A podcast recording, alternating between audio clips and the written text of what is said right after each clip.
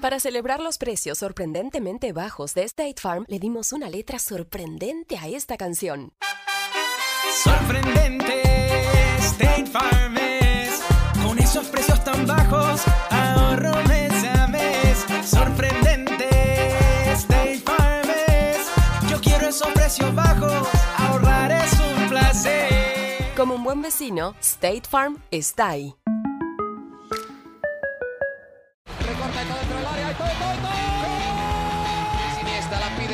Intenta meter y lo hace bien para Larso, la deja para todo, todo, todo, todo, todo, todo. No puede apoyarse Juli, que balón acaba de meter para allá. Valenti, Valenti. ¡Gol! De Limar, la pone por dentro Andrés. Andrés la juega. ¡Qué golazo! ¡Qué gol! Sí, un regate. Mira el segundo el disparo. El rechace tiene que llegar. ¡Gol! Del Barcelona.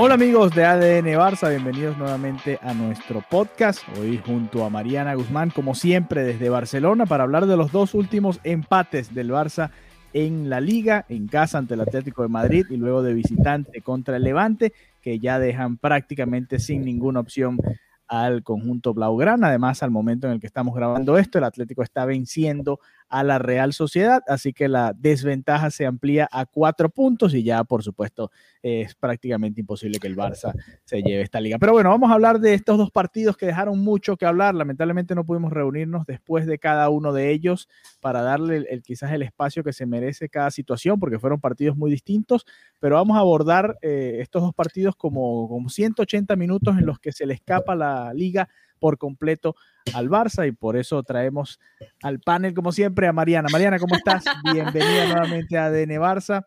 Eh, dos juegos muy distintos, ¿no? Pero las dos realidades que le han afectado al Barcelona, quizás la falta de contundencia en una y las dudas en defensa en el otro. ¿Cómo estás? Bienvenida a ADN Barça. Gracias, Alejandro. El público preguntaba, ¿dónde está Alejandro?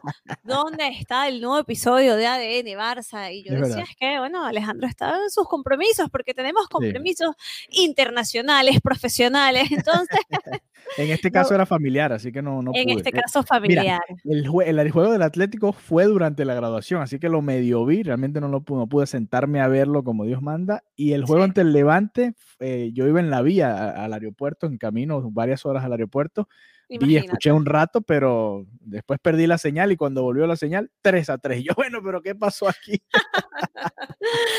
Bueno, bueno, comenzamos por el, el partido ante el Atlético de Madrid. ¿Volviste al Camp Nou? ¿Cómo fue eso? Volví Cuéntanos. al Camp Nou, o sea, no sabes la emoción y la ilusión. Tuve que llegar un montón de horas antes para hacerme el test antígenos. Toda la prensa iba llegando de, de- de manera escalonada, o sea, primero van los fotógrafos, luego va, eh, no sé, televisión, radio y finalmente también la prensa escrita.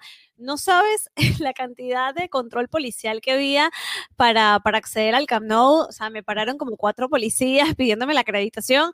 Y lo peor es que cuando llego a la puerta del Camp Nou hay como más de 100 fanáticos, mucho más de 100 fanáticos. Yo digo, de verdad, a mí Sí. me pararon cuatro veces y está esta gente aquí.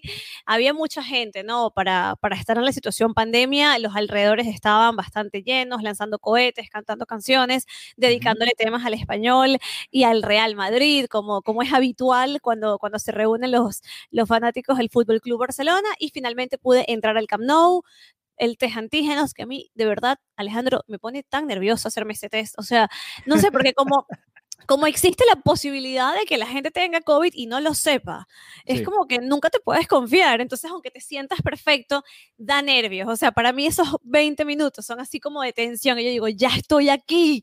Fue horrible, pero gracias a Dios todo salió bien y, y entramos al, al estadio, un partido temprano, ya en clima primaveral, hacía calorcito, y yo pensaba que iba a haber un partidazo. ¿Y no te que- gustó el partido? A ver, em, no, no cumplió con mis expectativas, por así decirlo. En el caso, por supuesto, del, del, Barcelona, sentí que la primera parte básicamente era como si no estuvieran conscientes de que se estaban jugando el título, ¿no? Y que estaban además enfrentándose a su rival directo. O sea que ese, e, ese, ese partido suponía no solamente los tres puntos, esa victoria, sino también que le estás restando al que estaba em, en el primer lugar, en el liderato. Entonces, la primera parte, wow era como, yo creo que ellos no están entendiendo, no estaban ahí captando lo importante que era este partido. Em, la salida de Busquets creo que perjudicó muchísimo, muchísimo al Barcelona. Y, y, quise ver más, la verdad.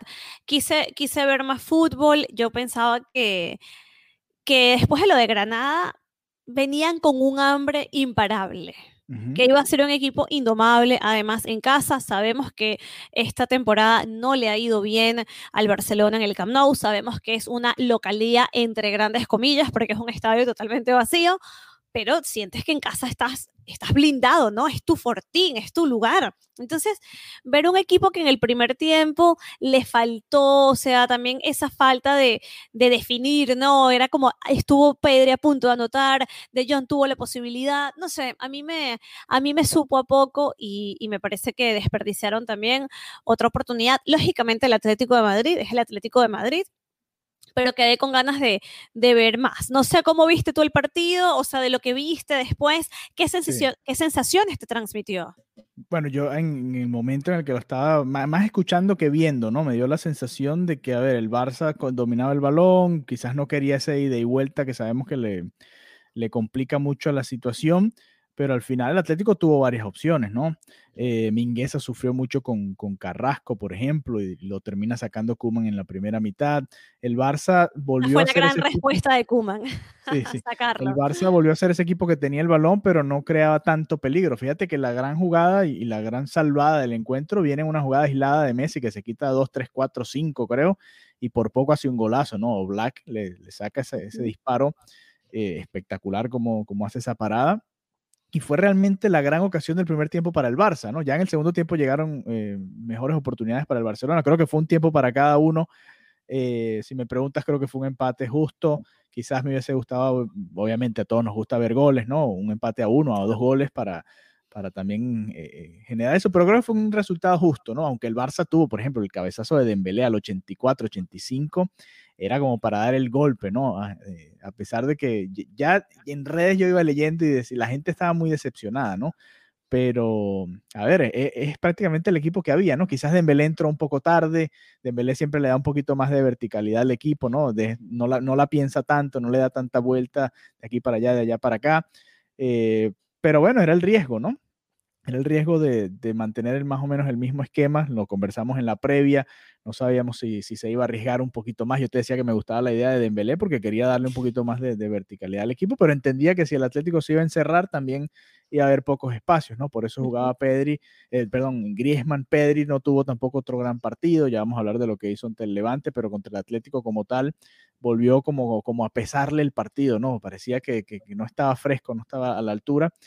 Y, lo que tú dices de, Busquets también fue importante, ¿no? Tuvo que entrar y Likes moría. Si te fijas, el mediocampo del Barça en ese partido, el más importante de la temporada en, la liga, hasta ese punto, fue De Jong, Busquets, eh, perdón, eh, bueno, Busquets empezó, pero después estuvo Ilaix y Pedri, o sea que era un, mediocampo realmente joven, ¿no? Y estos son el tipo de partidos, Mariana, y creo que lo he venido comentando toda la temporada, que yo quería ver a estos jóvenes jugar. ¿Por qué? Porque, ok, bueno, ok, no se consiguen los resultados, pero yo prefiero que este partido lo jueguen ellos a que lo juegue Pjanic y, lo juegue, qué sé yo, Sergi Roberto, que ya tiene 10 años en la institución, que lo juegue Arturo Vidal cuando lo jugaba, que lo jugase otra vez Rakitic. O sea, yo prefiero que si se va a dar ese resultado, que al menos estén estos jóvenes, ¿no? Porque a la larga, estos son los partidos en los que terminas creciendo y terminas aprendiendo también. Lo vimos el año pasado con Ricky Puch, en el contra este mismo Atlético, y, bueno, esta vez no lo utilizaron, pero esos son los partidos en los que tú ves, bueno, ok, este, este jugador está para esto o no, en qué debe mejorar, qué puede hacer, en qué, qué debemos ajustar para que se convierta en un jugador que pueda ayudar a la plantilla. No, yo siempre voy a apostar por, por los jóvenes, además por, bueno, Pedri talentosísimo, creo que no queda duda, más allá del cansancio que comentas, que es real, y bueno, igual y la Moriba, las sensaciones siempre han sido muy positivas, pero yo creo que este partido, más allá de, de valorar si eran jóvenes o no, o sea, era sacar el mejor equipo y sacar...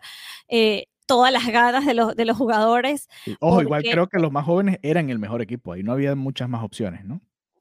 Mm, sí, eh, yo creo que, que este partido era para ganarlo, o sea, era la, obligación, ¿no? Lo, veníamos diciendo que tenían que, ganarlo y, bueno, obviamente el, el, resultado puede no ser el que se espera, pero a mí lo que me de alguna manera decepcionó es que en la primera parte sentí que no se buscaron el partido, ¿no? Entonces, e, esa irregularidad, esa montaña rusa, como lo hemos comentado muchas veces, que hay partidos maravillosos, hay, hay tiempos, ni siquiera 90 minutos, porque eso también es algo que, que se repite, que, que no suelen ser 90 minutos buenos. De repente hacen un buen primer tiempo o un buen segundo tiempo, pero parece que ya no existe esos 90 minutos de buen fútbol del Barcelona y si había un partido que ameritaba el buen fútbol, que ameritaba el compromiso y que ameritaba las ganas, era definitivamente enfrentarse contra el Atlético de Madrid en casa. Entonces, por eso, para mí fue decepcionante esa primera parte y, creo ya, ya después lo que hizo la, respuesta en el segundo tiempo de Kuma. no fue suficiente. Entonces, al final, lanzas otra vez. Ya habías, ya habías tenido la oportunidad de ser líder en tres oportunidades y, no pudiste. y luego, desde claro, tres, tres oportunidades. líder, después contra el Granada, esta vez también. o sea, ya, van varias. Tres oportunidades, exactamente. contra el Levante hasta cuatro ya. Entonces, definitivamente, cuando tú dices, no, no entiendo, y lógicamente, y hay que hablar al respecto porque es el gran tema que también está sonando en la prensa, todos los dedos señalan a Kuman. Kuman es el grandísimo señalado de esto. Y yo comentaba en Twitter una pregunta que te quería hacer. A ver. Porque en el episodio anterior no sé si era el anterior o el que grabamos antes. Bueno, ya no sé. En el episodio anterior. Bueno, en los dos creo que lo comentamos. Vale, entonces en los, en los últimos episodios habíamos hablado de la continuidad de Kuman. Y yo te decía que independientemente de que el Barcelona ganara la liga, Kuman no seguiría en los banquillos. y tú me comentabas que, que tú pensabas que por lo menos un año que iba a finalizar su contrato. Sí. A día de hoy, hoy es, bueno, 12 de mayo Está a punto de ser 13 de mayo para mí por la diferencia horaria. en, el límite. Exacto. ¿Qué opinas en este momento sobre la continuidad de Ronald Kuman? Y ya hablamos sobre si se lo merece o no. Ahora, ¿crees que Kuman se mantenga o no?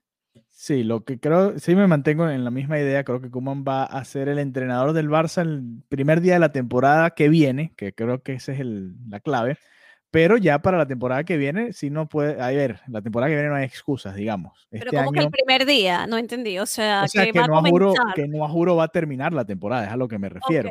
Obviamente esta la va a completar, por supuesto, y yo no creo que, que lo vayan a sustituir ya, ahora, obviamente.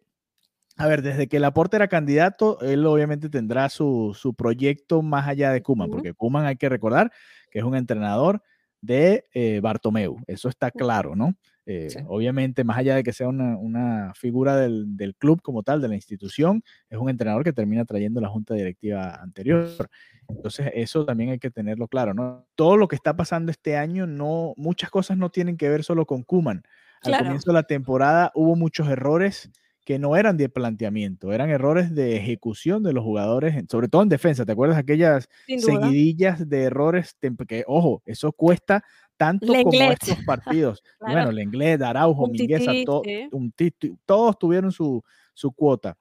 Esos errores cuestan tanto como estos partidos que se han perdido o se han empatado ahora al final, ¿no? Solo que obviamente uno se queda con estos resultados y, y dice, bueno, ¿qué hubiese sido de la temporada si al final el Barça termina el remate, porque igual la segunda vuelta del Barça ha sido buena, simplemente era difícil mantener ese ritmo y no pudieron, no, no lo hicieron y no hay excusas, ¿no?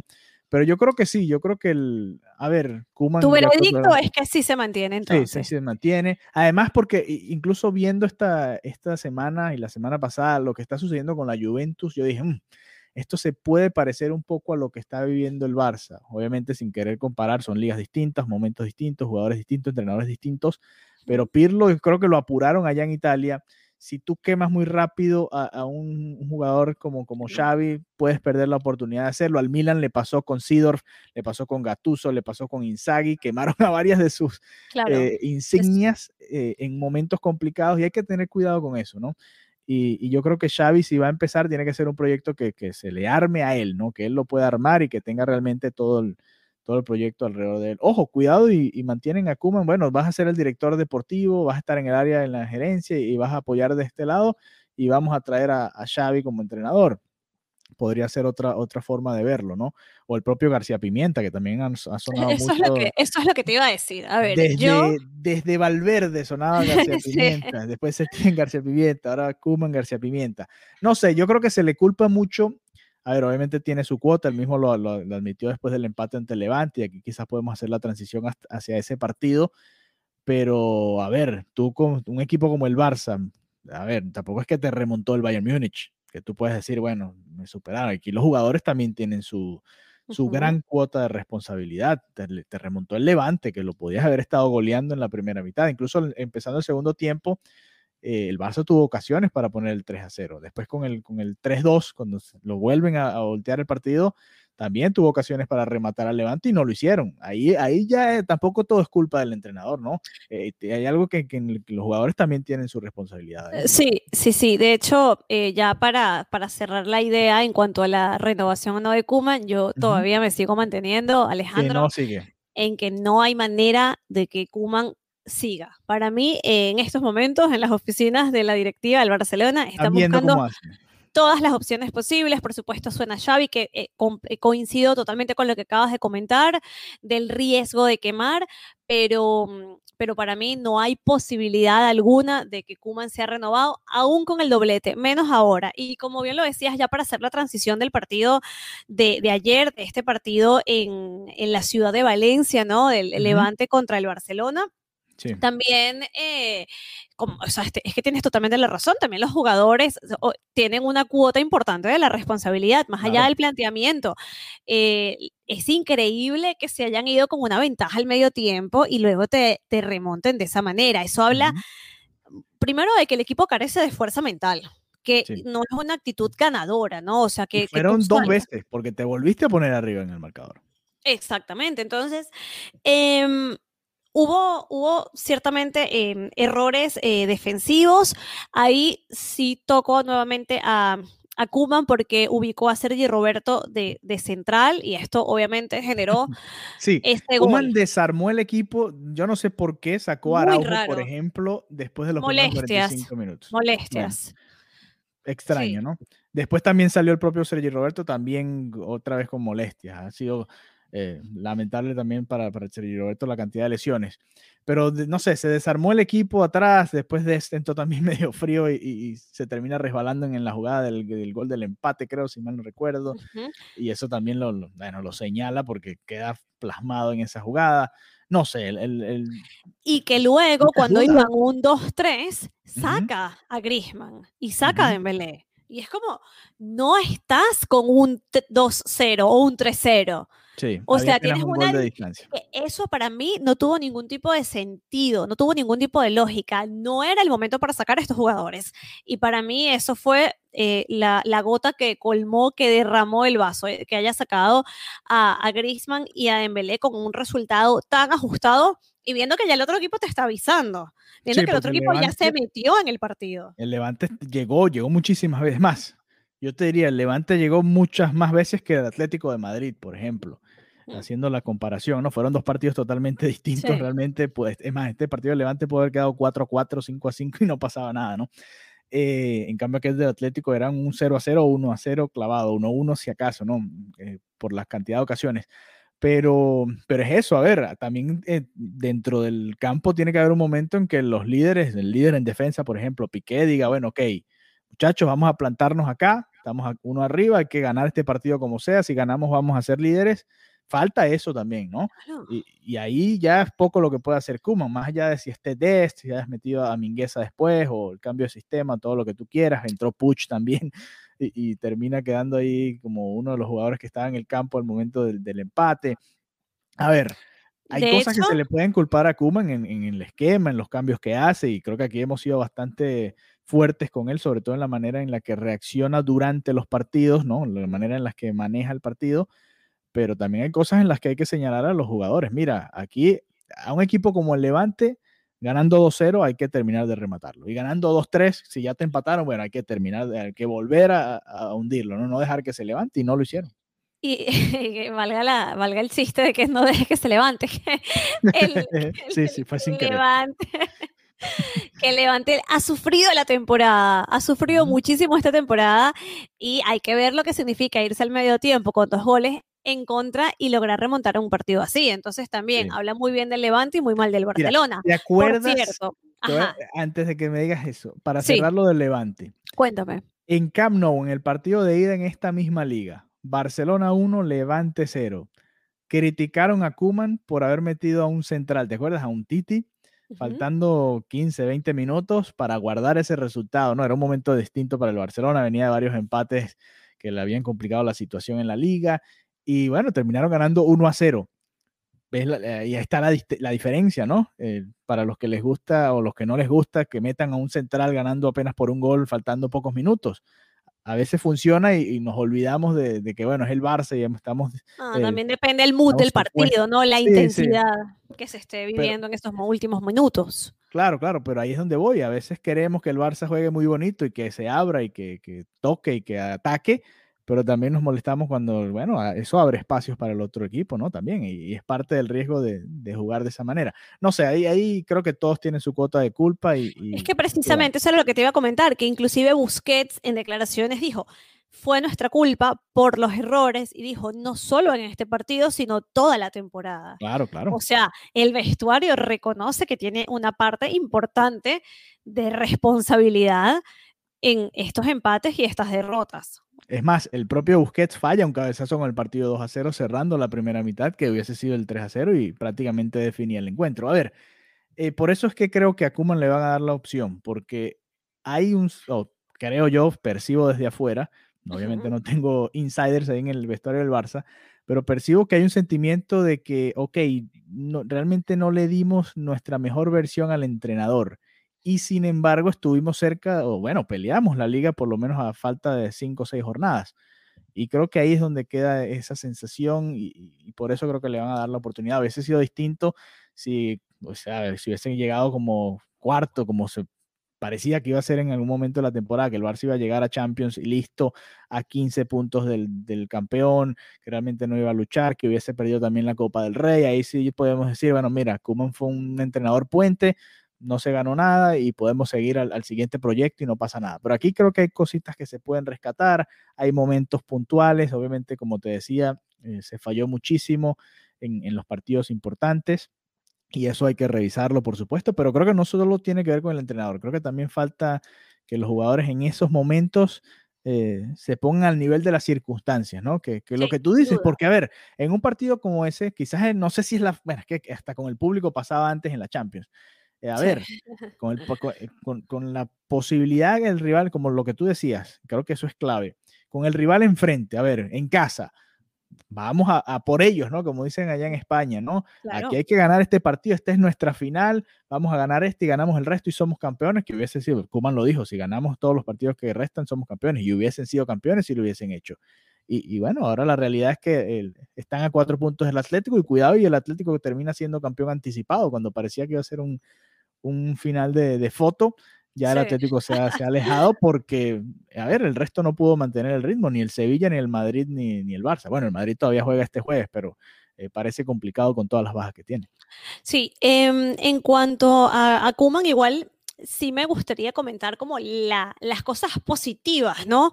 que, que, pudo traer al equipo. Recordemos que él recibió un equipo que nadie quería entrenar por el momento en el que estaba viviendo el Fútbol Club Barcelona. Era, era muy fácil rechazar una, una oferta del Barcelona en un momento tan complicado, en plena controversia de, de Leo Messi, con el despido de Luis Suárez, que además fue el que tuvo que decirle que no contaban con él en la temporada. Entonces, ya de por sí valentía de su parte, ¿no? De, meterse en este tema tan complicado de, del Barcelona, de que le sacaron a Suárez, pero no vino nadie por Suárez, comenzando por ahí.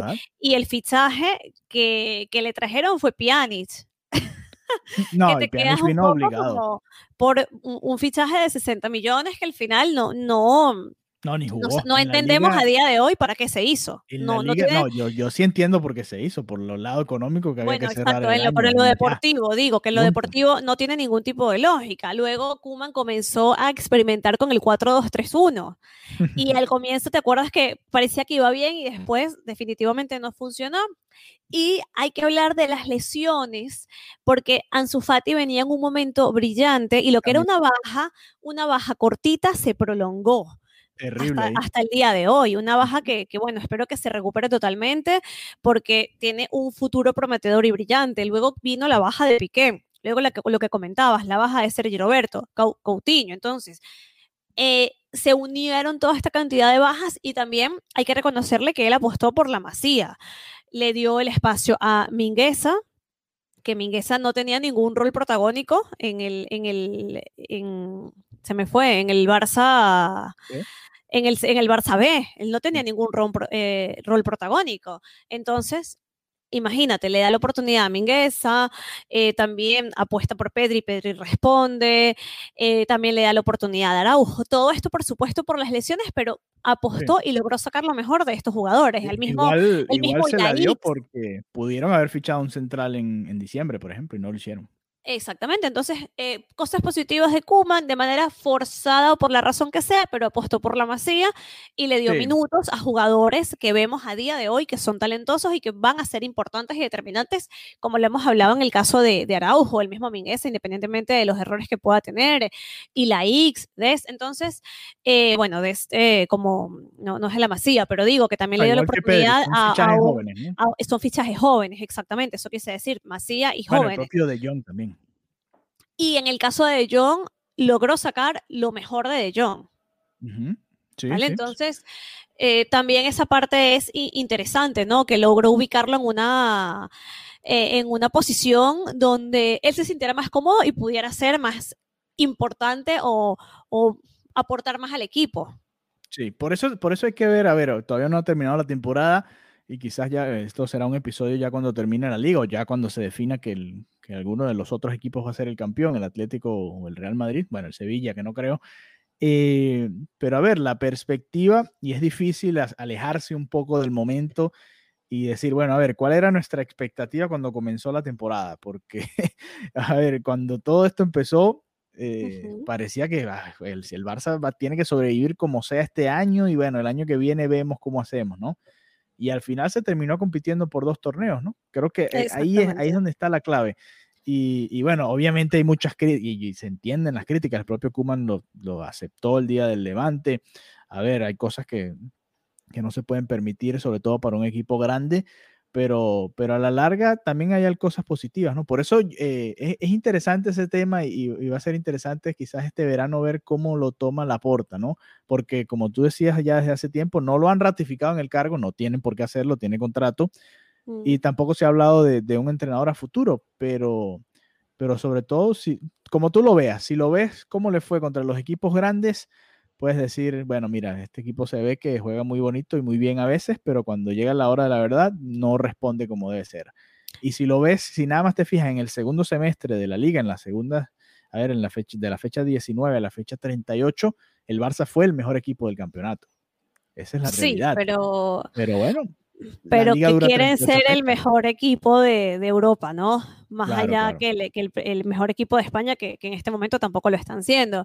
Eso es interesante y esa es la reflexión que yo creo que, que tomará la porta, que para mí ya tiene una decisión tomada. Yo creo que se le Pero agradecerá. dinos, Mariana, tú tienes fuentes ahí, dinos quién es el próximo entrenador, por favor. Tengo nombres, pero es que no quiero, no quiero unirme hasta tener más información, porque si no se vuelve como el, el- la vuelta de Neymar, que es como que ya Sí. yo no voy a hablar ese tema. Entonces yo cuando tenga algo más conciso, lo comentaré. Sí Ok. te digo que el 95%, por no decir 99, es que la porta, es que la porta no, no, no va a permitir que continúe Kuma en los banquillos una, una temporada más, que se le va a reconocer lo que hizo, se le va a reconocer la Copa del Rey, pero este equipo no quiere ganar la Copa del Rey, este equipo quiere competir en Champions y hacer un buen papel en Europa y con esta con este planteamiento y con lo que se muestra a día de hoy, no lo hará. Es por eso que Kuman no continuará. bueno, ok. Eh, y bueno, a ver, los dos lados tienen su argumento, ¿no? Puedes decir, bueno, mira cómo mejoró el equipo, la curva fue ascendente hasta quizás estas últimas jornadas. Y también por la otra parte puedes decir, bueno, sí, fue un equipo bueno en la temporada en ciertos momentos, pero no es suficiente para competir. Eso, en Europa. Esa, es la, esa es la palabra. Eso es una frase que yo hago mucho en mis artículos, los que lo leen. Ajá. La palabra, la frase, mejoría insuficiente. Exacto, y, y, para retener a Messi tienes que plantearle un, un, proyecto que sea competitivo y bla, bla, bla, y todo lo que ya conocemos que se ha dicho eh, millones de veces. Pero está interesante ese debate. Igual, a ver, Kuman puede ser un embajador del club fácilmente y Ah, listo, eso sí. no pasa nada. A ver, pasas de ser el entrenador y ahora vas a ser un miembro honorífico de la junta directiva, qué sé yo. Ahí se le puede dar eh, cualquier cargo, el que tú quieras, Mariana, el que te, se te ocurra. Y, y, se le puede abrir el paso. Pero yo, yo estoy contigo ahí, hay que, hay que también señalar lo positivo, ¿no? Como tú hacías Claro. eh, ya para cerrar este episodio, porque se va a perder esta liga, pero hubo cosas positivas, sobre todo puntuales ciertos jugadores que, que eh, Dembélé es otro que, que, cuando estuvo, cuando se le dio la oportunidad también mostró otra cara. A ver, hay cosas que se pueden rescatar de, de, la, de los intentos distintos que ha hecho Kuman. Eh, es más, el propio desarrollo de él como entrenador, tú lo decías, el 4-2-3-1 parecía... Uh -huh. eh, pasó de ser una fija a después jugábamos 3-5-2, 4-3-3, 4-2-3-1 a veces. A ver, buscaba variantes, ¿no? Y uh -huh. eso también tiene que ser parte de, de, un entrenador. No puedes jugar a casarte, jugar siempre a lo mismo, ¿no? Hay que buscar las variantes porque los partidos son distintos. Lo vimos en este par de encuentros entre el Atlético y, y el ante el Atlético y el Levante. Cada rival te plantea situaciones distintas y el entrenador también tiene que ir ajustando las piezas de acorde a, a lo que vaya sucediendo. Pero bueno, eh, quizás ya la próxima vez que hablemos esté totalmente definida ahora sí la liga. El Atlético de Madrid acaba de vencer 2 a 1 a la Real Sociedad, así que se pone sí. cuatro puntos por encima del Barça. El Real Madrid juega este jueves ante el Granada. De ganar, se mantendría todavía viva la disputa. Si pierde el Real Madrid, ya estaría prácticamente eh, uh -huh. sentenciada la liga, ¿no? Bueno, si pierde o si empata, porque el, el, el, el, Madrid solo le sirve el triunfo. Tiene que ganar sí o sí. Y el domingo vuelvo a los estadios, Ajá. vuelvo al Camp Nou. Ya, ya tengo mi acreditación confirmada, así que estaré también desde el Camp Nou cubriendo el partido del día domingo, así que nos conectaremos, si no es el domingo, ya será el día lunes. Así es, el domingo el Barça a ver a qué hora juega, 12 y 30 mías, 6 30 tuyas por allá, ante el, el Celta de Vigo. de Vigo. Exactamente, ese será el penúltimo juego de la temporada. Estaba revisando. Y el último aquí en casa, el último aquí en el Camp Nou. Estaba revisando, Mariana, eh, los puntos con los que terminó el Barça la temporada pasada, que quizás no nos hemos fijado, pero el año pasado, entre Valverde y Setién, lograron uh -huh. 82 puntos y nos pareció una temporada desastrosa, horrorosa, la peor que hemos vivido en la historia. Pues bueno, estoy exagerando un poco, ¿no? Barça, un poquito Barça, nada más. Sí, y, y, esto lo vamos a dejar para otro episodio porque revisando los campeones con, con menos puntos de las últimas décadas me encontré con cosas interesantes sobre el Barça. Eh, en años en los que ganó el Valencia, el, el Depor estuvo peleando el título, la Real Sociedad, etcétera, pero eso lo quiero, lo quiero dejar para, para otro episodio. Pero me quiero enfocar en esto. 82 puntos lograron la dupla Valverde-Setién. Uh -huh. Este Barça de Kuman tiene 76. O sea, podría apenas igualar esa misma cifra. Y creo uh -huh. que eso es algo que hay que, que hay que comparar también, porque ninguno de los procesos realmente ha sido del todo exitoso. Y, y en los resultados se ve, ¿no? Uh -huh. Sí, totalmente. Así que, bueno, ya veremos qué pasa con el partido del Madrid el día de mañana, ver si ya tenemos una liga aún más de, definida y comentaremos el próximo partido del Barcelona contra el Celta de Vigo. Así es. Así que bueno, muchas gracias por habernos acompañado. Recuerden visitar también Conexión Deportiva en YouTube y también cdeportiva.com. Mariana, por supuesto, va a tener su artículo ahí después del duelo del domingo.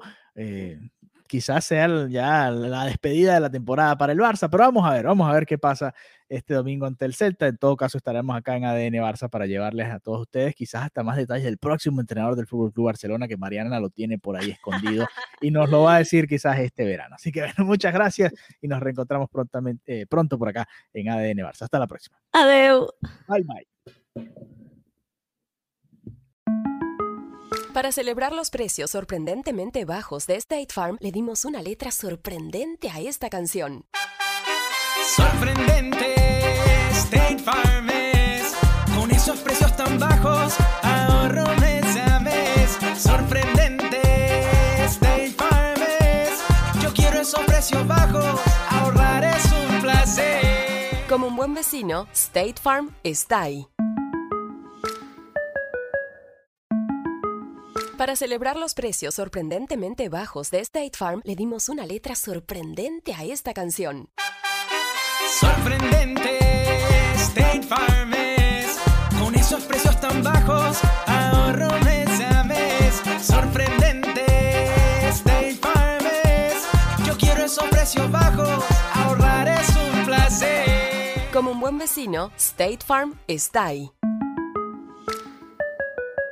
Nada es más importante que la salud de tu familia y hoy todos buscamos un sistema inmunológico fuerte y una mejor nutrición. Es por eso que los huevos Egglands Best te brindan más a ti y a tu familia. En comparación con los huevos ordinarios, Egglands Best te ofrece 6 veces más vitamina D y 10 veces más vitamina E, además de muchos otros nutrientes importantes, junto con ese sabor delicioso y fresco de la granja que a ti y a tu familia les encanta. Todos queremos lo mejor para nuestras familias. Entonces, ¿por qué no los mejores huevos? Solo Egglands Best. Mejor sabor, mejor nutrición, mejores huevos.